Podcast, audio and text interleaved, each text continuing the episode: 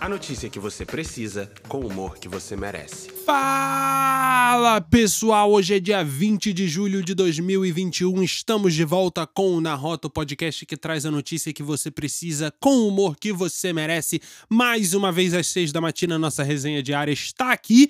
E mano, depois de ontem, você tá bem? Tá todo mundo bem por aí? O que, que aconteceu com as bolsas do mundo inteiro ontem? A gente vai falar sobre isso já já, mas não é motivo para se desesperar, porque de vários limões que a vida dá, a gente vai fazendo limonada. Hoje tem tudo a ver com isso.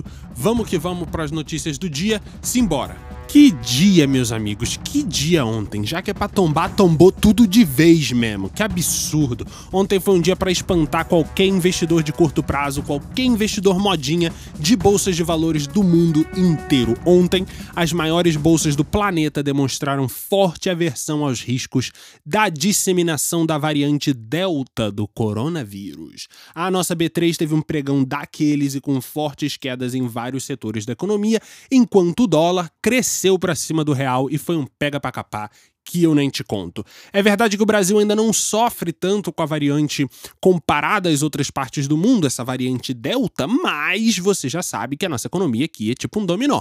Caiu lá, desabou tudo por aqui. E lá, no caso, a gente está se referindo às grandes potências do hemisfério norte. Nos Estados Unidos, por exemplo, onde as máscaras pareciam já ser coisa do passado em grande parte do país, a nova variante Delta tem forçado um retrocesso nos avanços que o país vinha tendo em direção a uma reabertura completa. O dólar terminou sendo negociado ontem a R$ 5,25, numa alta de 2,63%. Por aqui, o nosso principal índice da B3, o Ibovespa, teve perda de 1,24%. Ah, mas muito, você que pensa. Caindo para os 124.395 pontos. Desde o dia 27 de maio, a gente não viu o Ibovespa em níveis tão baixos. Além disso, o pessoal do petróleo também não reagiu bem à decisão da OPEP Plus de aumentar a oferta de petróleo no mercado global, o que deve dar uma freada nos preços da commodity que estavam lá em cima recentemente. E o que tudo isso indica? Bom, indica um pessimismo e uma cautela quanto aos cenários da economia global. As bolsas americanas ontem fecharam todas todas em forte queda. Caiu geral, pessoal, de Tóquio até a B3, as bolsas europeias, todo mundo cambaleou ontem. E agora? Bom, agora é um momento para a gente refletir e realinhar as nossas metas e objetivos no mercado financeiro. Nada de fazer loucura, nada de se desesperar, porque os emocionados sempre choram no curto prazo. O momento pede convicção e preparo. Vou repetir mais uma vez para a galera do fundão: convicção e preparo. Se você tiver essas duas coisas, a chance de dar certo lá na frente é muito maior. Enquanto isso, olhos arregalados por conta dessa variante, a parada não é fácil não é de brincadeira. Os Estados Unidos, que são os Estados Unidos, já colocaram o pé atrás e puxaram o freio de mão porque o negócio está ficando esquisito. Continuem em casa se puderem, reforcem o álcool em gel, usem máscara e, indispensavelmente, evitem aglomerações. Pelo amor! Obrigado. Enfim, mesmo vacinados, ok? Serve também pra galera que tá vacinada, porque é, parece que, embora os estudos mais recentes indiquem que as vacinas são eficazes contra a variante Delta, a gente ainda não sabe o suficiente sobre essa variante para poder garantir com 100% de certeza. Então, evite aglomeração, faz o teu, joga bonita ali no meio-campo, fica tranquila. E a gente vai seguindo. Olhos abertos, o papo é esse. Papo reto, hein? Outro papo retíssimo é que vocês andam gastando mais do que ganham. Talvez não vocês que são leitores e acompanhantes aqui do Na Rota e da The Compass, comprometidos com o sucesso e o futuro financeiro de vocês. Mas segundo o ISFB, Índice de Saúde Financeira do Brasileiro, do Banco Central e da Frebeta, cara, como é que é o nome do negócio? Febraban, Frebaban, brabíssimo Frebaban. Difícil de falar esse negócio. Federação Brasileira de Bancos, a maioria dos brazucas empata ou gasta mais do que pode no fim do mês. Não vou dar nome aos bois. O perfil é o seguinte: 11% dos brasileiros gastam muito mais do que ganham, 18% gastam mais do que fazem no mês, 40% da galera gasta tudo que recebe e apenas 23% gastam menos do que ganham no mês. Cara, só 8% gastam muito menos do que recebem, segundo o índice.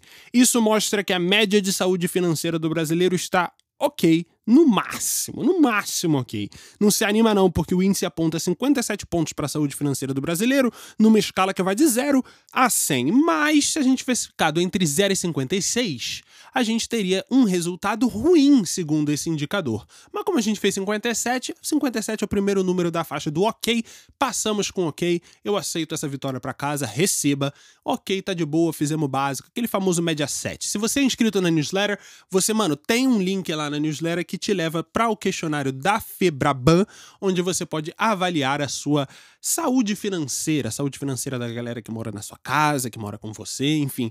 É bom, é importante de vez em quando a gente fazer para saber como é que a gente está ali managing, né, manuseando, administrando os nossos recursos mensais, e esse tipo de questionário pode ser muito interessante. Agora, se você não é inscrito na newsletter, você não tem acesso a esse tipo de conteúdo e, sinceramente, se vocês ainda não são inscritos na newsletter da Decom Compass. Ah, vou nem perder meu tempo, beleza? Vamos para a próxima. E continuando na onda da sinceridade, se tem uma coisa que eu sinceramente adoro trazer aqui nesse podcast é inovação. E é isso que a Next Gen Foods quer trazer para o Brasil e para o mundo a partir de 2021. Fundada por um alemão e um brasileiro em 2020, a companhia inovadora no setor de alimentos desafiou a pandemia e agora começa a colher os frutos de seus esforços. Um de seus fundadores, André Menezes, foi por anos executivo da BRF e por isso trouxe para a empresa sua experiência no mercado de carnes. O CEO da startup diz o seguinte: abre aspas. Eu comecei a compreender que a agropecuária foi importante para nos trazer onde estamos hoje, mas olhando para frente daqui a 20 ou 30 anos, não é a resposta para alimentar 10 bilhões de pessoas com a proteína de qualidade e com propriedades de gosto e sabor que a gente goste. Que você acha dessa declaração, mano? ele está praticamente dizendo que o mercado de carnes é ineficiente para o futuro, que daqui a 20, 30 anos a carne não vai ser suficiente para alimentar 10 bilhões de pessoas, segundo a projeção dele, no mundo. A Jovens lançou semana passada um vídeo falando sobre a fome no mundo e o futuro da indústria de alimentos, né? Pensando nesse nosso longo prazo. Vale a pena checar lá no YouTube se você ainda não viu. O título é Como Acabar com a Fome no Mundo: Carne Artificial e Agricultura Vertical são o futuro? É um vídeo da Jovens de Negócios, procura lá no YouTube. De novo, se você se inscreve na newsletter, tá no seu e-mail, pode ir lá e clicar e assistir, porque vale a pena. Mas, para esse executivo, é justamente o que a gente está falando: a produção de carne ainda é ineficiente no mundo e não vai dar para sustentar o nosso consumo na maneira que a gente conhece hoje. E do desafio de consertar essa ineficiência para o futuro, surgiu através de André Menezes e Timo Hacker a Next Gen Food Foods, empresa de tecnologia focada no desenvolvimento de produtos à base de plantas. Recentemente, segundo PitchBook, a Next Gen Foods realizou a maior rodada de investimento já recebida por uma empresa do setor de alimentos à base de plantas. Foram 10 milhões de dólares investidos na companhia. A projeção é lançar a marca em 2021 ainda, aqui no Brasil, na Europa, nos Estados Unidos e na China. É só lugares pequenos, né, de lançar uma marca. Também, também, também. Gosto de ambição. Aqui no Brasil, embora o mercado esteja crescendo, a projeção é de que uma empresa como a Next Gen Foods vai enfrentar forte resistência frente a um dos mercados agropecuários mais fortes do mundo. Mas, por outro lado, a companhia aposta no futuro como um divisor de águas para o seu setor. O principal público da companhia tem entre 18 e 35 anos e são pessoas preocupadas e engajadas com a defesa do meio ambiente. Para ter sucesso aqui no Brasil, a companhia vai ter de contar com esforços intencionais por parte do governo para facilitar investimentos em seu setor e atrair um público disposto a abandonar o consumo de proteínas animais. E aí, mano, agora você me diz, vai um churrasquinho de rúcula, uma picanha de alface, uma asinha de repolho? É, eu gosto, hein?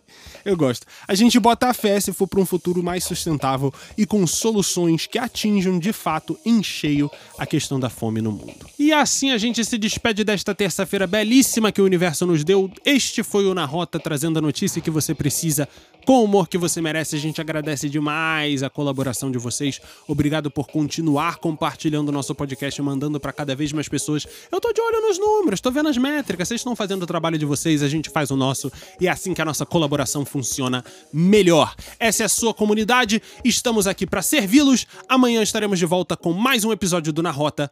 Até mais.